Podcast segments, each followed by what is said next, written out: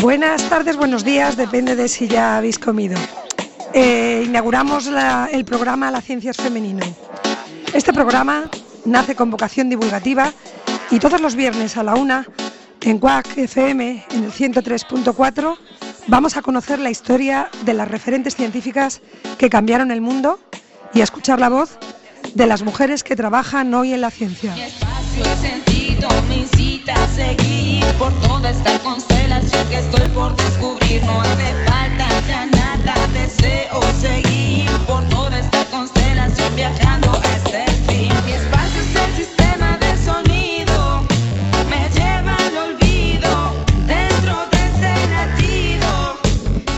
A modo de sumario os diré que tenemos en nuestro estudio y nos sentimos muy privilegiadas. Iba a ser nuestra madrina de programa, la doctora María, eh, María Jesús Sobrido. Eh, hoy vamos a dedicar el programa a la neurología, a la neurociencia, a la neurogenética, a todo lo que tiene que ver con lo que probablemente sea la parte más eh, difícil de desentrañar y a ver si este programa, con la ayuda de nuestra invitada, lo entendemos un poquito mejor. María Jesús Sobrido es licenciada en Medicina por la Universidad de Santiago con premio extraordinario. Buenos días o buenas tardes, María Jesús. Buenas tardes. Realizó la especialización en neurología en el Complejo Hospitalario Universitario de Santiago y recibió el premio fin de residencia para la realización de su tesis doctoral que defendía en 1999 con calificación de sobresaliente cum laude. Gracias a una beca de la Fundación Pedro Barrié de la Maza, realizó investigación postdoctoral en la Universidad de California, en Los Ángeles, en UCLA, sobre las bases genéticas de enfermedades neurológicas en el laboratorio, esto no lo sé pronunciar bien, doctor Westwind, luego nos lo pronunciará ella, y obtuvo un, un fellowship en neurogenética. Realizó otras estancias formativas en los hospitales de Santa Creu, en Barcelona, Los Andes, Venezuela, en Aachen, Alemania, y en las universidades otra, otro palabra, Braunschweig, luego ya me lo corrige nuestra entrevistada Imangen. Eh, ha dirigido tesis doctorales y máster, publicado, ella es modesta y pone 80 artículos científicos, yo creo que no para de escribir, e impartido conferencias y cursos en congresos nacionales e internacionales, así como en diversas universidades. Sus líneas de trabajo son las bases moleculares de enfermedades neurodegenerativas, especialmente ataxias y paraparexias espásticas. Bueno, vuelvo a saludarla porque además está en el grupo de neurogenética y tiene varios colaboradores que ahora nos hablará de ellos. Y, y, además ejerce en la unidad de neurogenética del Hospital Quirón. Pero yo creo que es importante escucharla a ella porque su currículum no termina. Eh, ella hace ciencia y está, está aquí porque hace ciencia. ¿Se puede seguir haciendo ciencia? Bueno, pues buenos días o buenas tardes, eh, Ariana. Eh, buenas a todos los oyentes. Estoy encantada de estar aquí, de ser la madrina de tu programa. Enhorabuena, por supuesto, de antemano por esta maravillosa iniciativa.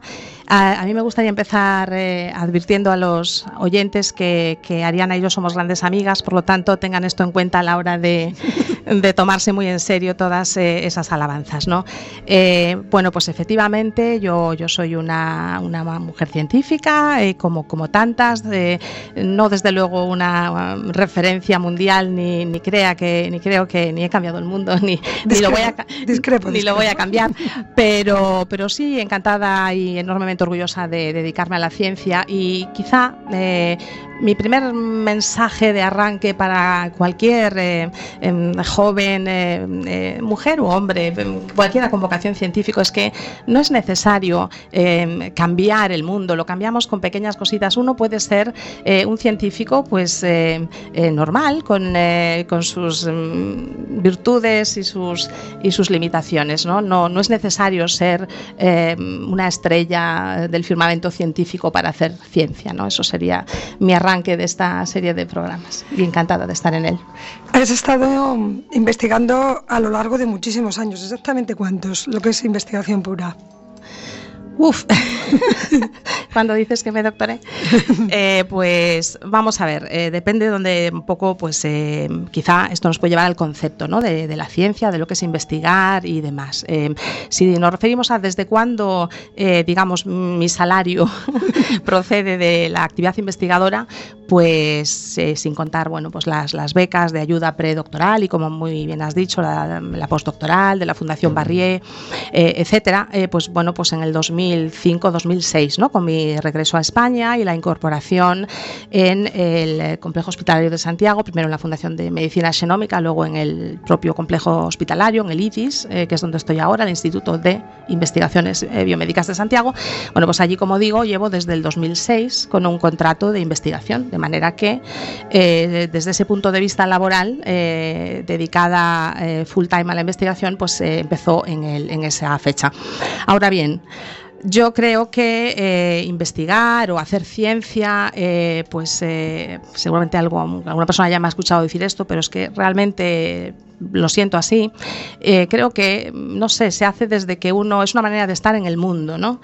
yo creo que es como, como ser, ver el mundo con ojos de pintor o ver el mundo con ojos de poeta o de, o de periodista, ¿no? De, eh, pues ver el mundo con ojos científicos, mm, pues no sé, quizá desde que uno empieza a ser consciente de estar en el mundo, ¿no? Y eh, desde la infancia, desde la adolescencia, no sabría decir. Yo recuerdo, lo lo ha dicho y es verdad, somos amigas. Recuerdo un paseo, yo creo que era por Lorbé, por una playa. Posiblemente. Posiblemente.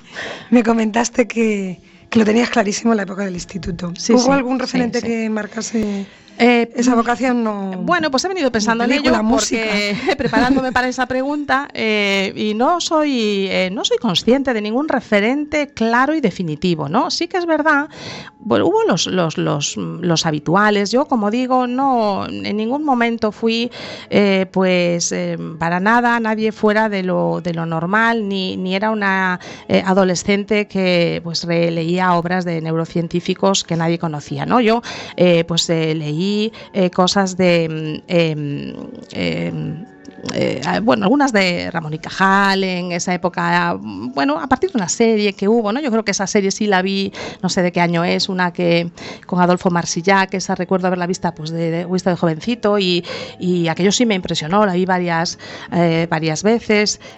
luego, bueno, en esa misma época, bueno, quiero decir, menciono a Ramón y Cajal, pero bueno, yo creo que es un referente que no ha dejado de serlo nunca y cualquiera que haga ciencia, con sus matices también, ¿no? Es un personaje que se puede, en fin, da para otro programa por sí mismo, pero sin duda me influyó eh, eh, aquel misterio de la neurona eh, en temprana edad.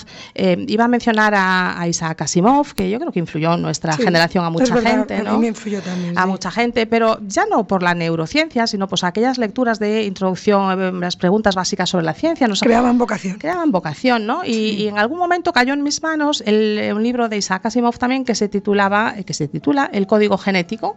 Recuerdo haberlo leído en, lo que era entonces tercero de BUP. Y yo creo que allí fue cuando decidí que, la genética era algo, yo tenía que, estudiar aquello, que era fascinante. ¿no?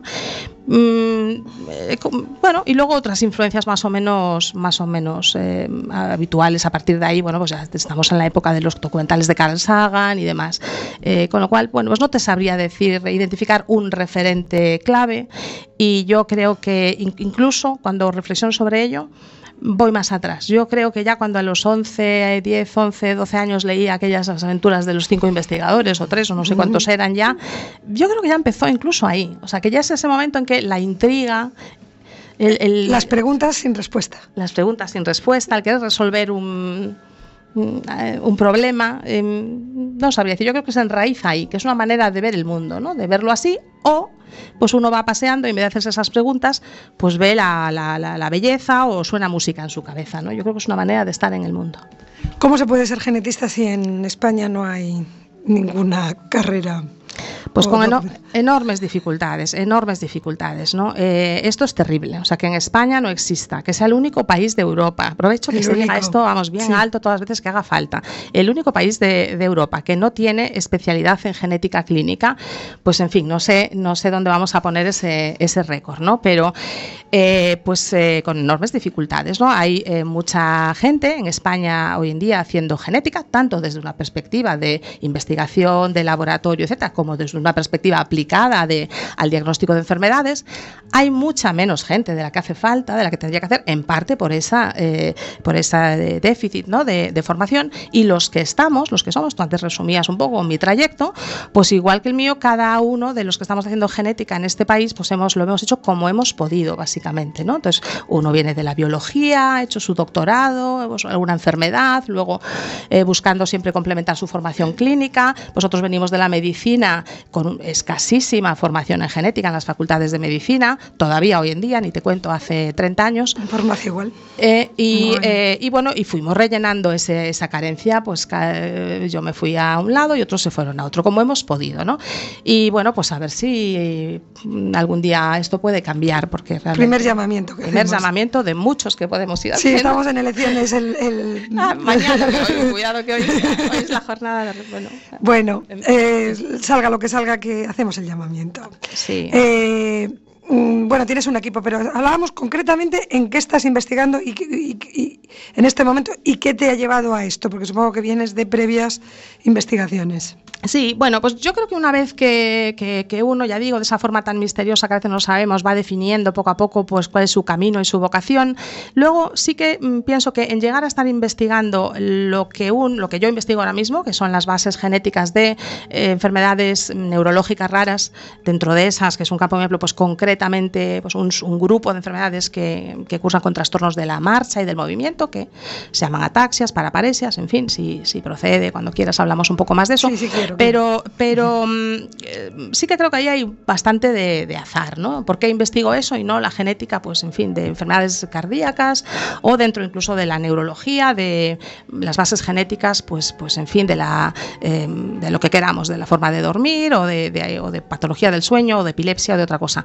Pues eh, sí que ahí hay un, cierto grado de, casualidades de la vida, ¿no? Uno, pues eh, en algún momento de ese camino, pues poco después de saber que me interesaba la base celular y molecular de, lo, biológico, también enseguida también eh, decidí que lo más misterioso, lo más interesante de, la medicina y de, la biología humana es el, cerebro, el sistema nervioso, y bueno, pues cayó un poco de cajón unir una cosa con otra. ¿Por qué luego fui yendo hacia estas enfermedades? Bueno, eh, eso ya quizá lo ubico así de forma también como el otro, un poco difusa, pero hacia el final de los estudios de medicina y en aquella época de empezar a preparar el MIR, que durante un tiempo valoré seriamente no hacerlo, había considerado la posibilidad de, de hecho incluso llegué a ir hasta allí, a bueno, esas estancias en Alemania que mencionas, pues llegué a, recibir una, bueno, una propuesta de beca eh, y de, digamos, de eh, valorar, aplicar una beca predoctoral para, para, para estudiar en, Heidelberg, en Alemania, valoré eh, allí, en la, vamos, laboratorio de biología molecular europeo que hay, en fin, consideré ahí alejarme de la clínica, y dedicarme puramente a la investigación. Y, pero bueno, enseguida decidí que eh, ese camino probablemente me, llevaría mm, muy lejos en una parte... Muy lejos de España. no, no estaba pensando en España, muy lejos de de la, ciencia aplicada. La ciencia básica, que eso es otro tema también, que si no es hoy lo tendrás que tratar en tus programas. La ciencia básica frente a la aplicada. ¿no? Las dos son de enorme importancia, pero yo me veía más en una ciencia más cercana a la, a la medicina. Entonces, eh, bueno, pues en esa fecha, eh, ¿por qué neurología y por qué las enfermedades raras neurológicas? También recuerdo, y por eso pienso que hay cosas tan aleatorias en lo que hacemos, eh, estar estudiando para el MIR y ver estos los nombres de las enfermedades. Siempre lo encuentro porque también, también vamos, fue exactamente así. Estaba leyendo pues veía la medicina interna, los problemas cardíacos, bueno, con nombres más o menos que uno podía entender eh, a partir del nombre de la enfermedad lo que pasaba. Llegabas a la neurología y empezaban enfermedad de Friedrich, enfermedad de Haller-Borden-Spatz, enfermedad de, en fin, eh, eh jacob y es aquello era fascinante, o sea, volvía a encontrarme con la parte de misterio, ¿no? que tiene esto. Entonces yo quiero descubrir estas enfermedades, además todas eran causa desconocida, causa desconocida, tratamiento no hay. Muchos misterios demasiados para mí. Entonces, bueno, dije, no, esto, yo tengo que estudiar estas enfermedades y, tratar de ver si podemos saber algo sobre ellas. ¿no? ¿Y se ha abierto alguna puerta? Bueno, de esas incógnitas. A ver, sí, pero no gracias a mí. yo, Qué modesta. yo puede que haya ayudado a abrir alguna pequeña puertecita, pero bueno, desde aquella época, finales de los años 90, principios de los 2000 hasta ahora, y esto también, vamos, es un mensaje que sería una injusticia que no fuera de otro modo, tiene que ser muy en positivo, ha habido enormes avances enormes. ¿Queda mucho para hacer? Claro que sí, pero desde luego el libro de texto de neurología de hoy, de esas enfermedades, ya no dice em, causa desconocida, pues en algunas, pero en, la mayoría no. Eh, sabemos mucho más de sus procesos y en algunas incluso ya hay tratamientos y en otras están muy cerca. ¿no? Entonces, en muy pocos años, porque vamos, soy mayor, pero no, tanto. en muy pocos años ha habido eh, enormes avances. Nosotros hemos contribuido una arenita eh, en la inmensidad del universo a, esos avances. seguro que Ariana quiere que hable de esa arenita, pero de verdad que es, es pequeña y bueno, simplemente decir que es un, mundo fascinante y que es una, vida profesional pues enormemente fascinante que no cambiaría por ninguna. Siempre que se habla de ataques a la costa de la muerte hay una entrevista con la doctora María Jesús Sobrido. Ella, que es generosa como cualquier científico que se precie, siempre menciona a su equipo, a Beatriz Quintans y Blanco Arias, eh, García Murias y siempre los incluye porque lógicamente hoy por hoy un investigador solo probablemente no consiga. Se ha visto ahora con la foto del, agujero negro que participa muchísima gente. Pero bueno, para los que nos están escuchando por primera vez y puesto que tú eres la cabeza de, esa, de esos equipos de investigación, explícanos un poquito cómo funciona. Cómo funciona. Bueno, pues a ver, cómo no efectivamente en ciencia cómo se organiza la cuestión. Una vez que uno tiene la suerte de conseguir llegar a, un puesto en el que puede vivir o más o menos vivir de eso, que este es otro tema, ¿no? Eh, pues, em, pues te puedes plantear qué necesitas para contestar a una pregunta. Pero fijaos que he dicho primero, primero hay que llegar a un punto en el que eh, puedas permitirte el lujo de, tratar de ver, bueno, ahora qué necesito para contestar a esta pregunta. ¿no? Entonces, como decía antes, en el 2006 me encontraba eh, en ese punto de, gracias a, este tipo de, contratos, que dicho sea de paso, cuando yo me fui a Estados Unidos no había, pero en la vuelta sí, eh, que puso en marcha el, Instituto de Salud Carlos III, eh, los contratos Miguel Servet, y bueno, pues estaba en esa posición donde, bueno, parece que me iban a pagar y podía, y podía solicitar dinero de proyectos, que es lo que hacemos los científicos.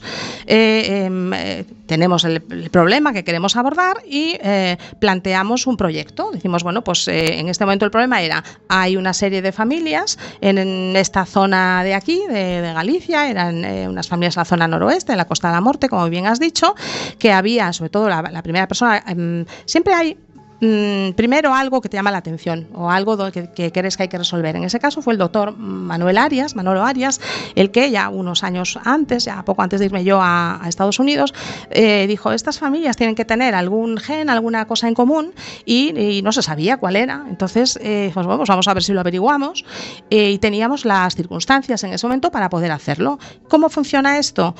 pues si estás en, en, esas circunstancias puedes hacer una solicitud de un proyecto que lo evalúan, pues bueno, pues comisiones de, eh, a nivel nacional en este caso, y si consideran que el proyecto está bien planteado, dijimos, bueno, pues queremos averiguar esto, para esto tenemos que hacer esto, esto y aquello, tenemos que ir a las familias, explorarlas bien, tomar muestras y eh, examinar sus genes. Eh, uno tiene que saber hacer un presupuesto también, es decir, en dos o tres años planteamos hacer esto y con este dinero. Los investigadores os convertís en contables, ¿no? Sí, bueno, en contables, en gestores, en uno, desde luego en ciencia, pero ¿en, en qué, en qué el trabajo no. Tienes que saber gestionarte, claro que sí. Es decir, al final, eh, hacer ciencia es, eh, mm, eh, sí, lo, lo, lo, lo, de a largo plazo de contestar una pregunta, pero en el día a día, a corto plazo, esta semana y el mes que viene, tiene que haber un plan. No es, me siento en mi, aquí en una oficina y a ver si se me ocurre algo, ¿no? Hay un plan, ese plan, bueno, pues puede fallar un poquito, arriba, abajo, cronológicamente, a veces las cosas no salen y hay que repetirlas, pero hay, hay un plan. Es decir, cuando hacemos una cosa no es saber qué se nos ocurre. Y, y hay un presupuesto que también también eh, tenemos que respetar porque es lo que tenemos. Y entonces, bueno, pues eh, así es como funciona la ciencia, pero esto en España y fuera de España. Lo que pasa en España, pues con muchísimo menos eh, presupuesto, ¿no? Y, en fin, el caso es que solicitamos aquellos primeros proyectos, fueron evaluados positivamente, por lo tanto teníamos la financiación para poder hacerlo y luego empieza realmente el trabajo en ciencia, desde que uno se hace la pregunta por qué pasa esto o cómo puedo resolver esto, luego viene generalmente un trabajo de mucho tiempo que es de, mm, hacer eh, de mucho cuidado, de hacer a conciencia, muy repetitivo, de coleccionar datos. Eh, que después al final empiezan a dar su fruto cuando uno los exprime. O sea que en ciencia también hay, para ser científico, mm, hace falta tener mucha constancia, mucha paciencia, porque no viene la respuesta al día siguiente de que uno se hace, que uno hace la pregunta. Entre la pregunta y la respuesta hay mucho trabajo, que es un trabajo que tiene su parte incluso también de aburrida y de rutinaria, ¿no? pero que es totalmente necesario y volver a repetir eh, pues el mismo experimento o la misma exploración muchas veces para tener un montón de datos que luego ya eh, aplicas pues las estadísticas y demás y llega ese momento que todos buscamos de si tenemos suerte. La mejora en informática ha mejorado esa capacidad de mover datos estadísticos, no hay una gran variación. Sí, claro, la, entre la ciencia de, eh, bueno, pues, eh, de que se hacía hace 50 años y ahora, lo que tenemos son, por supuesto, mm, pues igual que en otros campos también, supongo, eh, pues muchas mejoras en el campo de la estadística, en el campo de las nuevas tecnologías, también a, nivel de, de, los análisis de laboratorios, y tanto en la parte, digamos, de analizar los datos como en la parte de laboratorio, ¿no? Antes teníamos que ir mirando gen a gen, ahora podemos mirar todos los genes a la vez. Eh, pero bueno, esto no son más que acelerar, mm, herramientas técnicas que nos permiten acelerar. Pero realmente la esencia eh, la esencia sigue siendo que la pregunta esté bien planteada y que la manera, eh, metodológicamente, en que vas a obtener esos datos sea correcta porque si no, pues pasar dos años y no vas a contestar esa pregunta por mucha tecnología y, herramientas estadísticas y genómicas que tengas. A lo largo de tu biografía comentas que, al final te decantaste por la aplicación científica clínica. Mm. Tienes una empresa que se llama Telegenomics que básicamente, o como resumen, trata de ayudar a explicar o, interpretar los datos genéticos, esos grandes desconocidos. ¿Crees que está madura o cada vez se hace más, menos? ¿Cómo está la situación de esta interpretación y, la demanda, la pues demanda de este servicio?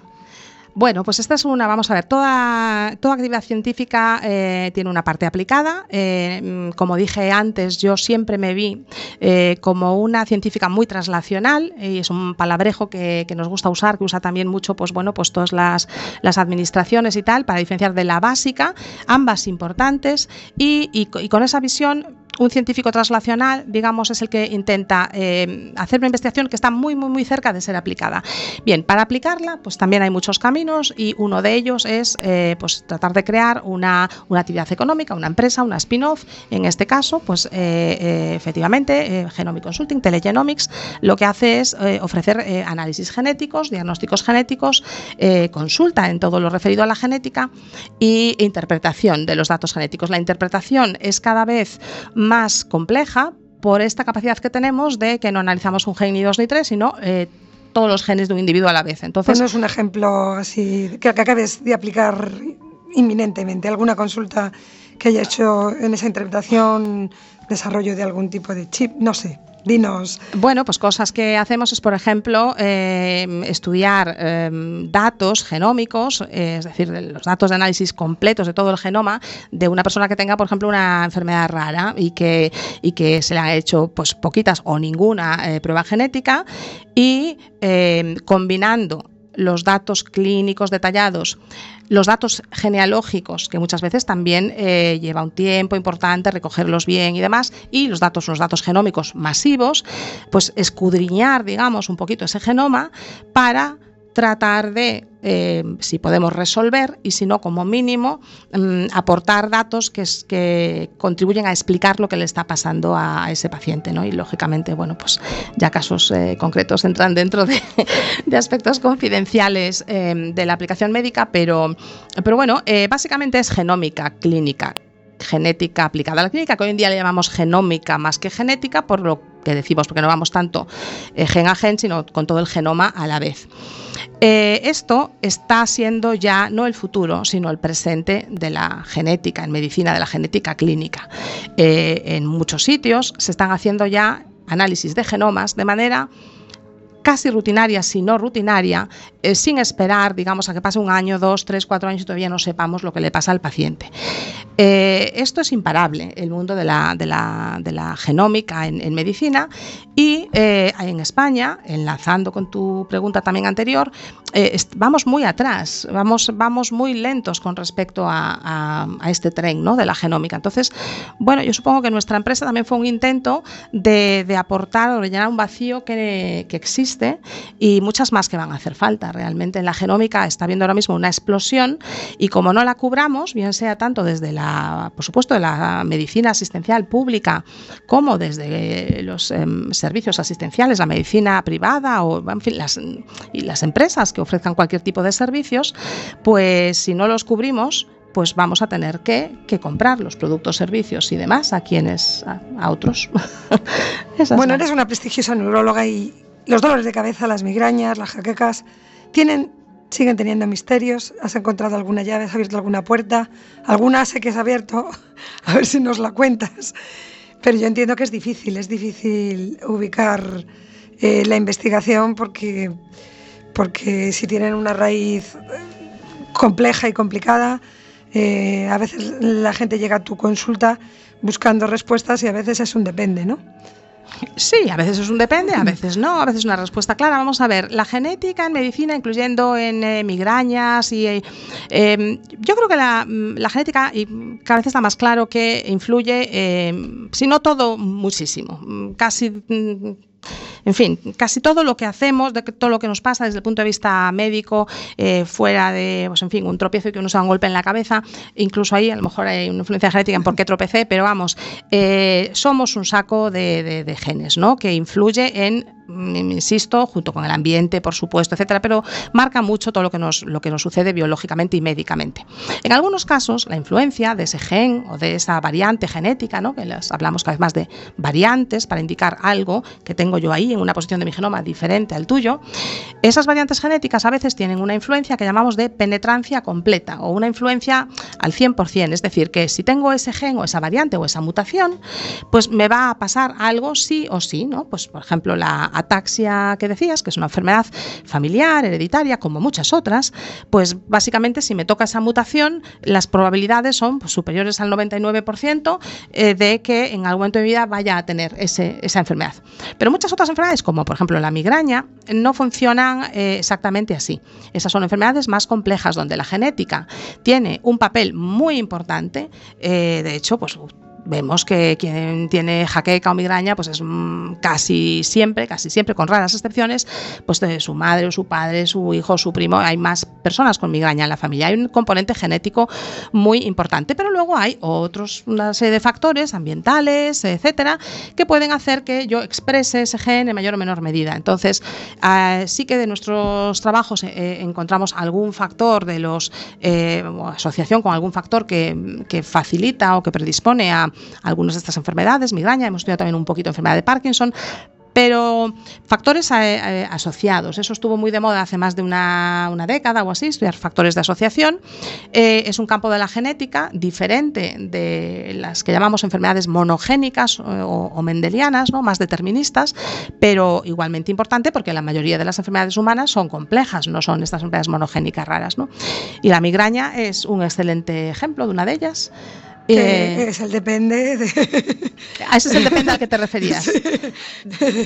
Sí, depende. Como no es monogénica, le influyen un montón de Le influye un montón de cosas, pero vamos, pero es un depende pequeñito, quiero decir.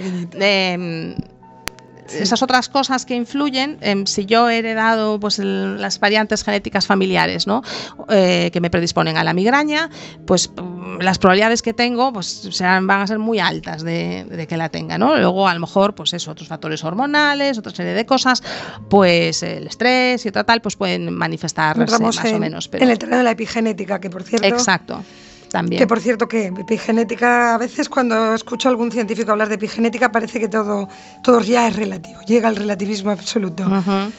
Bueno, por eso, por eso insistíamos aquí, tenemos este, este toma y daca con el depende, ¿no? Porque efectivamente iba un poco la cosa por ahí. No podemos pasar, porque no, no es así, a que ya todo pasa a ser relativo, ¿no? Como si de repente no sabemos nada, porque no es así, ¿no? Eh, es cierto que cuanto más sé, menos sé, eh, tanto a nivel individual como a nivel colectivo, ¿no? Y con la genética nos está pasando mucho. Algunas cuestiones que hace 30, 40 años dábamos por hechas, esto era dominante o recesivo, ¿no? Las leyes de Mendel y tal pues eh, cada vez vemos que las cosas em, se mezclan un poco más, ya no está, la diferencia no está tan clara antes. Eh, cuanto menos sabe uno, más contundente es explicando, ¿no? Explicábamos hace 30 años a la persona, esto es dominante, entonces usted tiene 50% de posibilidades de heredarlo, esto es recesivo, tiene 25. Bueno, las cosas no son tan exactamente así, pero se parecen mucho a eso. Es decir, que tampoco es que no sepamos nada, ni muchísimo menos, ¿no? Y no es, eh, sería totalmente incorrecto eh, por eh, hablar de la epigenética, que está ahora tan de moda, que parezca que ya, pues que, no, que nada es que nada es predecible. no es predecible como una bola de cristal, pero si por predecible entendemos capacidad al 100% de saber exactamente lo que va a pasar, no. Pero una capacidad muy buena de saber más o menos si tenemos una probabilidad baja, media o alta de que suceda según qué cosa, eso es así, ¿no? Eso sí que existe, no es tampoco todo eh, difuso y tal. Eh, pero bueno, mm, eh, sí que es verdad que las cosas son mucho más complejas de lo que yo leía en tercero de BUP sobre el código genético, que parecía que es aquello, pues uno aprendía el código y ya estaba.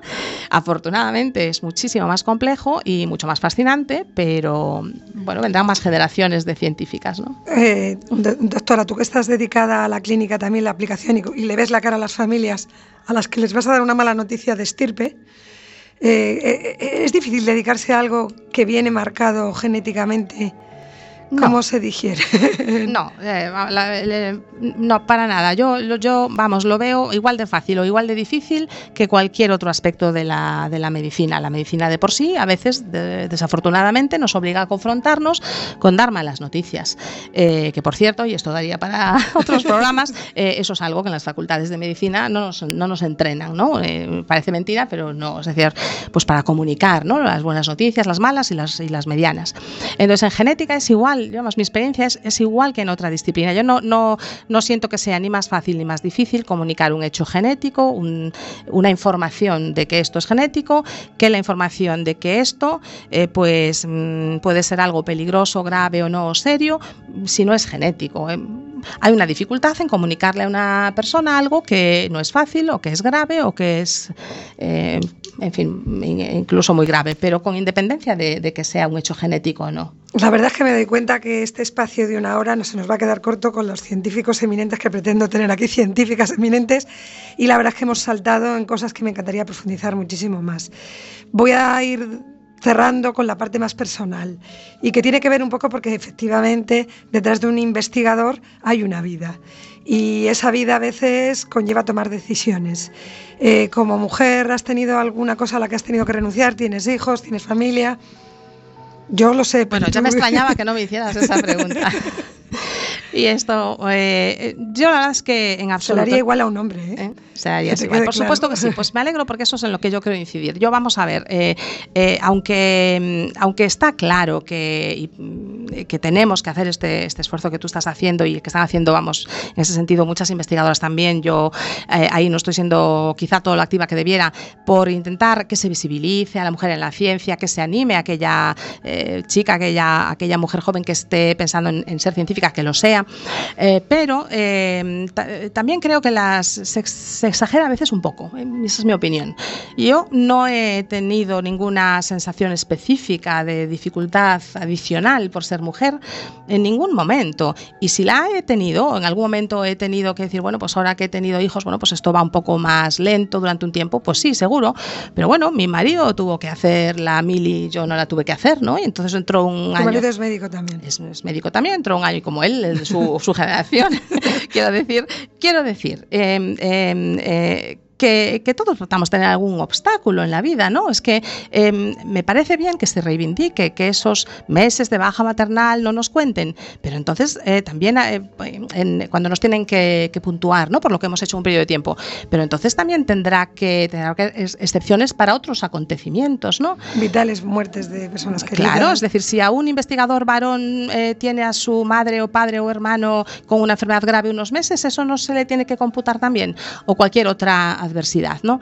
Entonces yo creo que hay que ayudar a potenciar y que aquella mujer que quiera ser científica no tenga más obstáculos de los que ya la vida de por sí te va trayendo normales o diferenciados, pero que tampoco podemos hacer de esto un, en fin, una causa que de verdad que yo no, yo no la he vivido así. Es más, eh, eh, a lo mejor esto es un poco herejía decirlo, pero vamos, durante la baja maternal me dediqué a escribir algunos de los artículos de temas que tenía pendientes, porque bueno, pues durante la baja maternal el bebé duerme muchas horas, pero bueno, vale, pues no, no hay por qué hacer esto, pero, pero yo, yo no, no, percibo que sea algo eh, pues, eh, extremadamente dificultoso, que, que, requiera una ayuda extremadamente distinta, algo como muchas otras cosas. Y, y, desde y también quiero conocer tu opinión en, a, nivel educativo, porque efectivamente tienes hijos.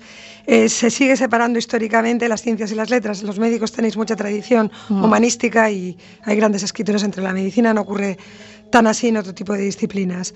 Eh, sigue estando muy separado y parece que ubicas a los ingenieros, a los arquitectos, a los médicos como gente más cuadriculada, más lógica, más racional, y a los de que estudian humanidades, unas personas más creativas, etcétera, Ya sé que no es tu caso, no nos da tiempo a que yo cuente todas las cosas que eres capaz de hacer, aparte de cantar muy bien, y muchas más cosas, el amor por la pintura, la literatura, etcétera, etcétera. Si tú, fueses ministra de Educación, ¿qué propondrías para solventar esto? Y con esto ya casi nos despedimos porque me quedo corta, pero es que se nos acaba el tiempo. Para solventar el que, el que em, se siga, que el, que siga habiendo pocas vocaciones eh, femeninas en, la ciencia. No, y sobre todo que hay una separación tan, tan grande. Sí, entre eh, ciencias y letras, no sé qué es entre ciencias y letras, seré capaz de, solventar esta cuestión. Ponte en el papel de la ministra de Educación. Mm, pues es que yo no estoy segura, vamos a ver, mm, realmente mm, quizá en la parte más, más eh, técnica de ingeniería, física, matemáticas y demás, sí que es verdad que todavía hay pocas vocaciones femeninas. En la parte de ciencia biomédica... Las cuidadoras siempre han sido mujeres. Me parece que las mujeres somos abrumadora mayoría. Yo aquí creo que habrá que animar a los varones a que, a que se hagan biólogos. Bueno, en matemáticas también, en las facultades de matemáticas ahora ya hay más mujeres que Claro, claro. Entonces, eh, realmente me pregunto, salvo en algunas disciplinas específicas, es que lo desconozco, como puedan ser, pues no lo sé. Las ingenierías todavía. Ingenierías y, y, demás.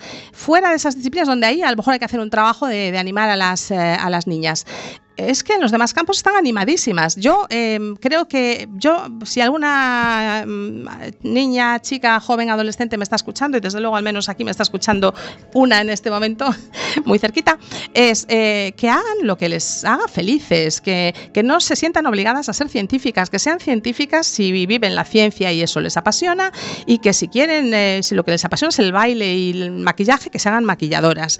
Eh, creo que las estamos mm, presionando un poco. En el sentido de que no sientan que porque no son científicas, pues son una mujer de segunda categoría. No, claro, no. Porque creo que te corremos el riesgo sí, sí. de irnos a, a esto me refería, que se puede ser de todo. Que se puede ser de todo. Es, más, es conveniente ser de todo. exacto, exacto. Yo por eso hablaba de que no hubiese divisiones, al contrario, que hubiese proximidades. Que, que, que, se descategoricen, que se, que, se, que se les exponga a todo lo posible y que cada uno vaya encontrando a su camino. Eh, yo creo que se ha eh, andado un, un camino eh, enorme desde que también recuerdo y no lo dije, yo creo que iba, no sé, en sexto, en séptimo, octavo de G, cuando un, un profesor me, bueno, me estaba ahí eh, diciendo, bueno, ¿y tú qué vas a elegir con las buenas notas que tienes? Eh, no irás a hacer algo de ciencias, ¿no? Eso no es propio de una señorita. Creo que eso debe de influir también en que sí quisiera hacerme de ciencias, pero es, esa, esa época ya ha pasado y ahora tratemos de normalizarlo todo para niños y niñas. De todas formas, arriba en las direcciones siempre hay hombres. Pues por eso, háganse directoras, niñas. Hay que tomar las decisiones. Supongo que es cuestión de tiempo también. Primero se llega a la base a estudiar y luego ya cada vez hay más. Yo creo que hay que eh, mm, hacer una educación, eh, como ya se está haciendo cada vez más, eh, realmente igualitaria y animarlos a que tanto niñas como niños se vean de igual a igual en el ámbito laboral para lo que quiera que quieran hacer y que se vean capaces de hacer lo que se propongan Sí, bueno, pues, no tenemos más tiempo, nos hemos extendido un poco, vuelvo a repetir, yo me quedo con muchísimas ganas de más. Espero que nuestra madrina vuelva en algún momento a celebrar, aunque sea los seis meses o el año de programas. Em, confío en que muchas personas, muchos oyentes se, sientan eh, emocionados con la idea de ser genetistas, de ser neurogenetistas y la verdad es que mm, el, mundo del futuro probablemente tenga mucho de inteligencia artificial y mucho de genética, así que está claro que es una profesión con futuro.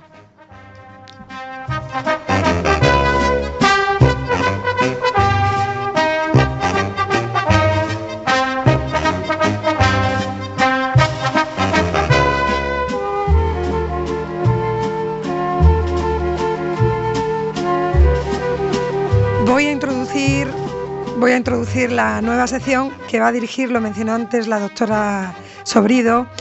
Eh, la, sección de científicas que han hecho historia la va a llevar Lara Ruiz, que es una, a lo mejor probable futura científica o futura humanista, no se sabe, como decíamos, y que va a currarse la historia de científicas que han hecho historia. Hoy, como estamos dedicados a la neurología o a la neurociencia, nos va a introducir eh, una historia muy interesante.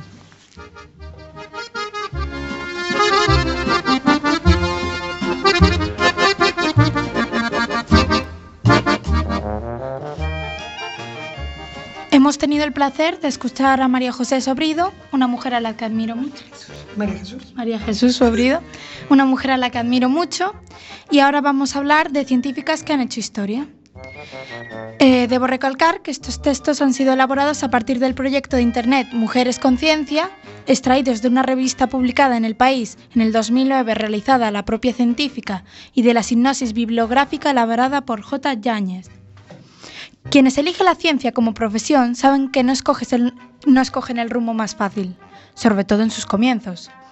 Pero todo investigador que se sienta tentado a rendirse ante la adversidad cuenta con un modelo en el que inspirarse la neurocientífica italiana Rita Levi Montalcini, que nace el 22 de abril de 1909. Construyó su carrera a través de una guerra mundial y superó lo que en su país y época eran dos obstáculos monumentales, ser mujer y judía. Y no solo triunfó, ganó un Nobel. De hecho, no es que Levi Montalcini hubiera podido decantarse por otras opciones más cómodas, sino que le habría bastado con aceptar el destino de su padre, el ingeniero eléctrico y matemático Adamo Levi. Ya había diseñado para ella y sus dos hermanas. La suya era una familia victoriana, según descubrió la propia Rita, y su madre, la pintora Delle Montalcini, vivía sometida a su marido. A Rita y a sus hermanas no se les facilitó el acceso a la universidad, ya que esto podía interferir en su papel como esposas y mujeres. Para una familia culta y acomodada de Turín no faltarían los pretendientes, pero ya a una pronta edad, Rita comprendió que el de complaciente no era su lugar en la vida. Tras algún titubeo, optó decididamente por la medicina. Salvadas las reticencias de su padre y sus propias lagunas académicas, ingresó a la Universidad de Turín, donde compartió banco con los futuros premios Nobel Salvatore Luria y Renato Dulbecco. Los tres fueron discípulos de una figura que sería esencial en la trayectoria de Levi Montalcini, el neurohistólogo Giuseppe Levi. Después de graduarse con honores en 1936, Rita permaneció como investigadora a cargo de su mentor, iniciando sus estudios sobre el sistema nervioso en el embrión de un pollo. En los años siguientes, Levi Montalcini fue sintiendo en la nuca el aliento del avance nazi. En la primavera de 1940 regresaba a Turín de una estancia en Bruselas, poco antes de la invasión alemana de Bélgica. Tras la alianza entre Mussolini y Hitler, en 1941, las bombas aliadas comenzaban a caer sobre Turín, lo que obligó a los Levi Montalcini a mudarse a su casa de campo en las montañas. Para conseguir material de investigación, visitaba a los granjeros locales y les pedía huevos fecundados para alimentar a sus hijos, que por cierto ya no tenía. En 1943, y entre el avance de las tropas nazis, la familia se ve obligada una vez más a huir hacia el sur, donde Rita rehizo su laboratorio en un sótano de Florencia. Cuando por fin la guerra termina, Levi Montalcini ya había sentado las bases del que sería el gran descubrimiento de su vida. El embriólogo Hamburger había observado que los embriones de pollo, privados de sus extremidades, no regeneraban los nervios destinados a estas regiones, lo que el científico interpretaba como una falta de diferenciación en esas neuronas. Levi Montalcini coincidía en los resultados, pero no en la explicación. La italiana proponía que estos nervios sí se diferenciaban, pero morían por falta de algún factor que debía suministrarle el miembro ausente. Ella fue la cuarta mujer en recibir el premio Nobel, en 1986. Demostró al mundo su inquebrantable voluntad y citándola, agradece que la declarasen raza inferior, pues eso la empujó a esforzarse todavía más. Es un referente para todas las mujeres y hombres del mundo y gracias por todos sus esfuerzos la esperanza.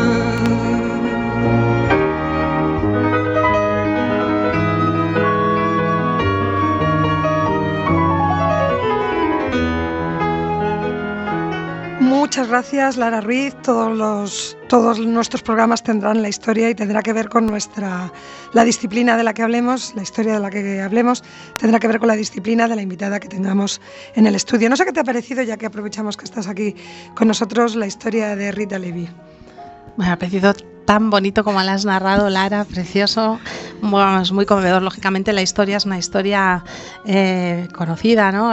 mucho menos de lo que tendría que, que ser, pero pero fíjate que estaba pensando mientras decías que nos recordabas lo de los, los, pollos que estudiaba durante la guerra en la obligación de, recluirse, ¿no? En cierto modo, pues eh, a veces eh, son esos momentos, ¿no? De obstáculos, de dificultades. Uno, uno nunca sabe, a lo mejor no tenía mucho más que en, que poder dedicar sus horas más que a, hacer los embriones de pollo. Me preguntaba, un poco estaba preguntando eh, eso durante, durante esos momentos de reclusión, pero bueno, como, como tantas personas donde la, valentía principal eh, no estaba en la parte científica ¿no? de esta mujer. Yo creo que la, eh, en fin, que voy a, contar sobre, sobre tanto sufrimiento que, que conllevó el, bueno, momentos y, y, odios que esperamos no tener que volver a, a sentir nunca, ¿no? Sí.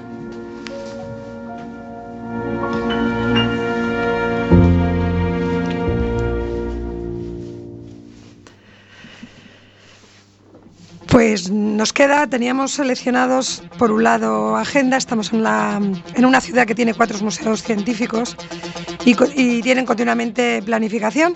Estábamos pendientes de que nos enviasen actualizada, bueno, de todas formas se hace en internet. Tanto hay unas, en este momento, de forma temporal en la Casa de las Ciencias, con Nadia Astrónoma, una muy interesante y recomendable eh, un, muy interesante y recomendable paseo por la historia de la astronomía y con un enfoque también pues con, algo de haciendo hincapié también en las mujeres. Y me ha llegado, nos ha llegado la redacción que la Asociación Valenciana EVAP, eh, bueno, tiene una iniciativa muy interesante que encaja muy bien en este, en este programa y que tenemos el deber de contarla. Pues hay muchas mujeres valiosas que nos han precedido y solo el 20% de las biografías que contiene la Wikipedia pertenecen a mujeres.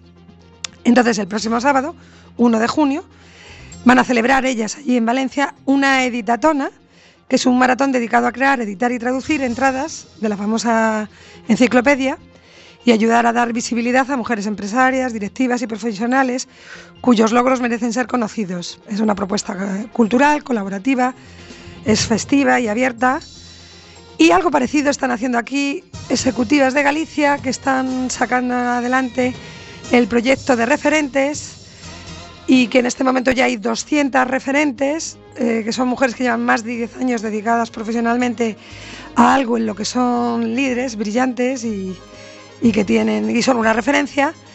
Y parece ser que este proyecto empezó hablando con, con la presidenta Carla Reyes Uchinsky, porque siempre que ella, ella se dedica al mundo de la prensa, eh, colabora en varios medios, y se preguntaba por qué cuando hay un desastre científico, cuando hay un, cualquier noticia, casi siempre se llama a colaboradores masculinos, que es a los que se conocen y a los que se tienen a mano. Y dices que no hay, no hay, no hay nadie experto en este tema. Entonces, probablemente no, no se encuentran porque si te das en Google solo hay un 20% y porque si vas a las noticias del periódico los referentes se repiten, es decir, si siempre aparece una persona, es, un círculo vicioso.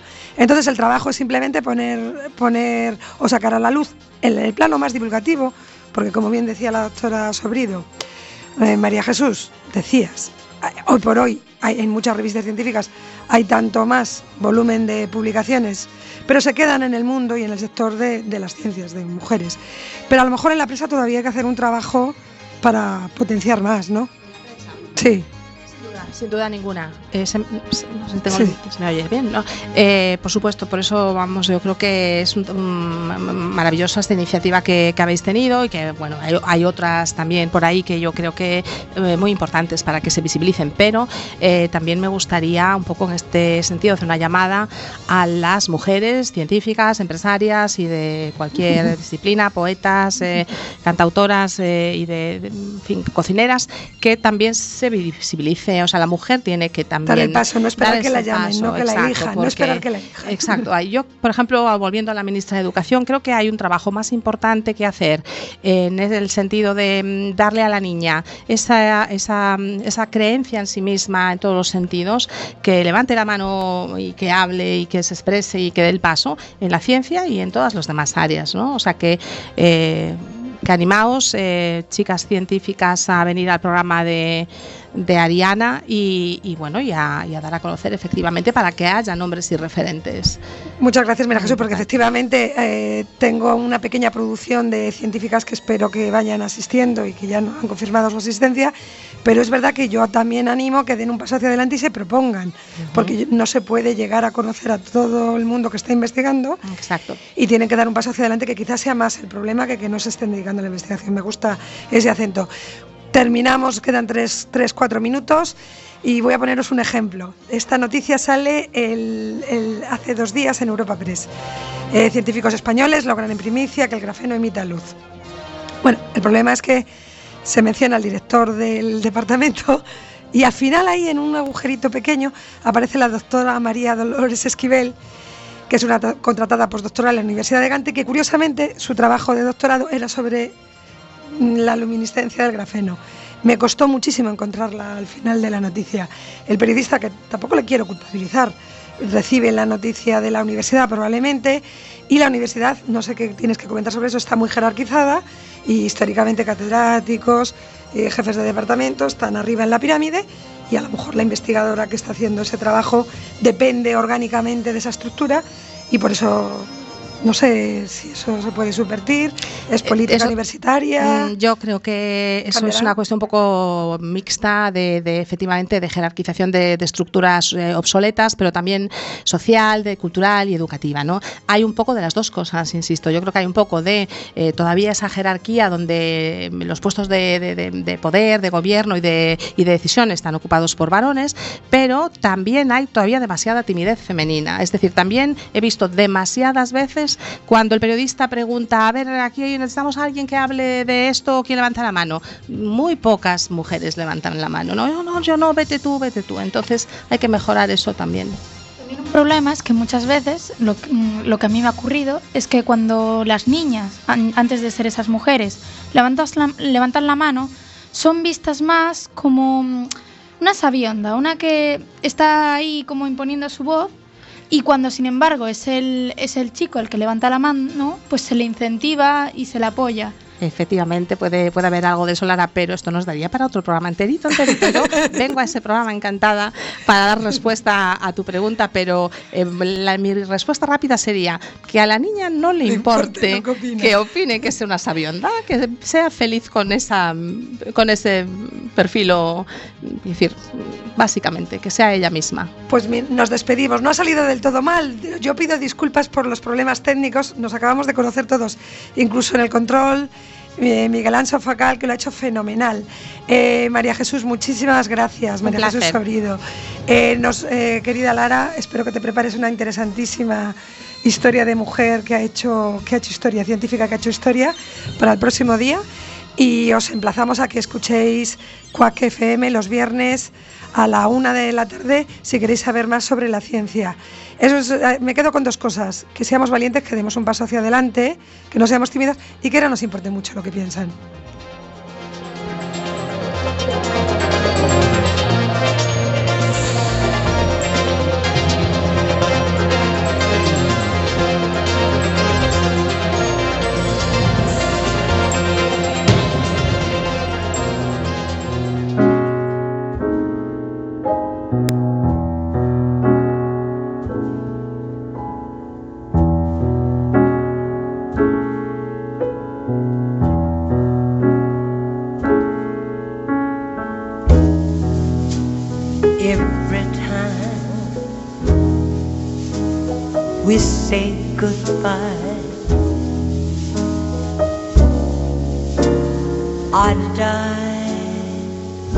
Little every time we say goodbye. I wonder why a little.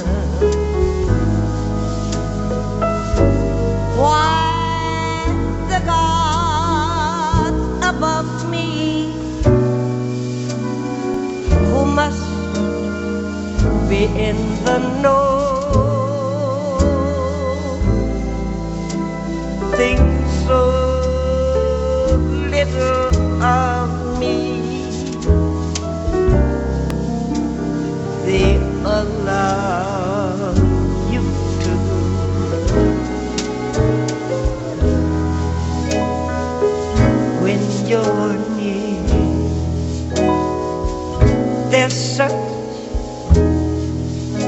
air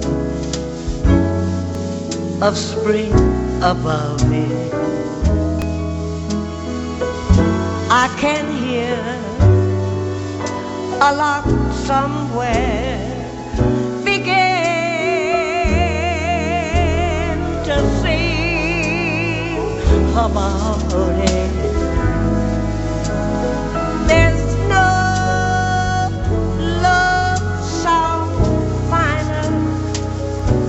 How strange the chain from major to minor every time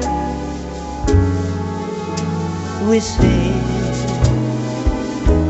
goodbye.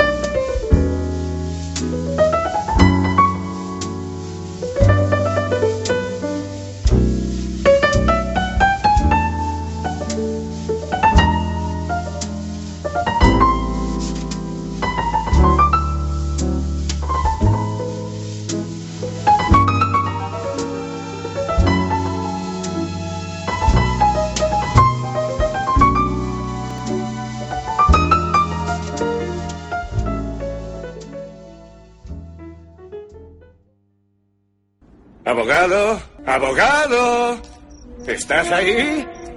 Abogado. Sal, ratita, quiero verte la colita. No, bueno, bueno, haya paz, haya paz. Si crees que necesitas un abogado, está bien, pero podías probar antes.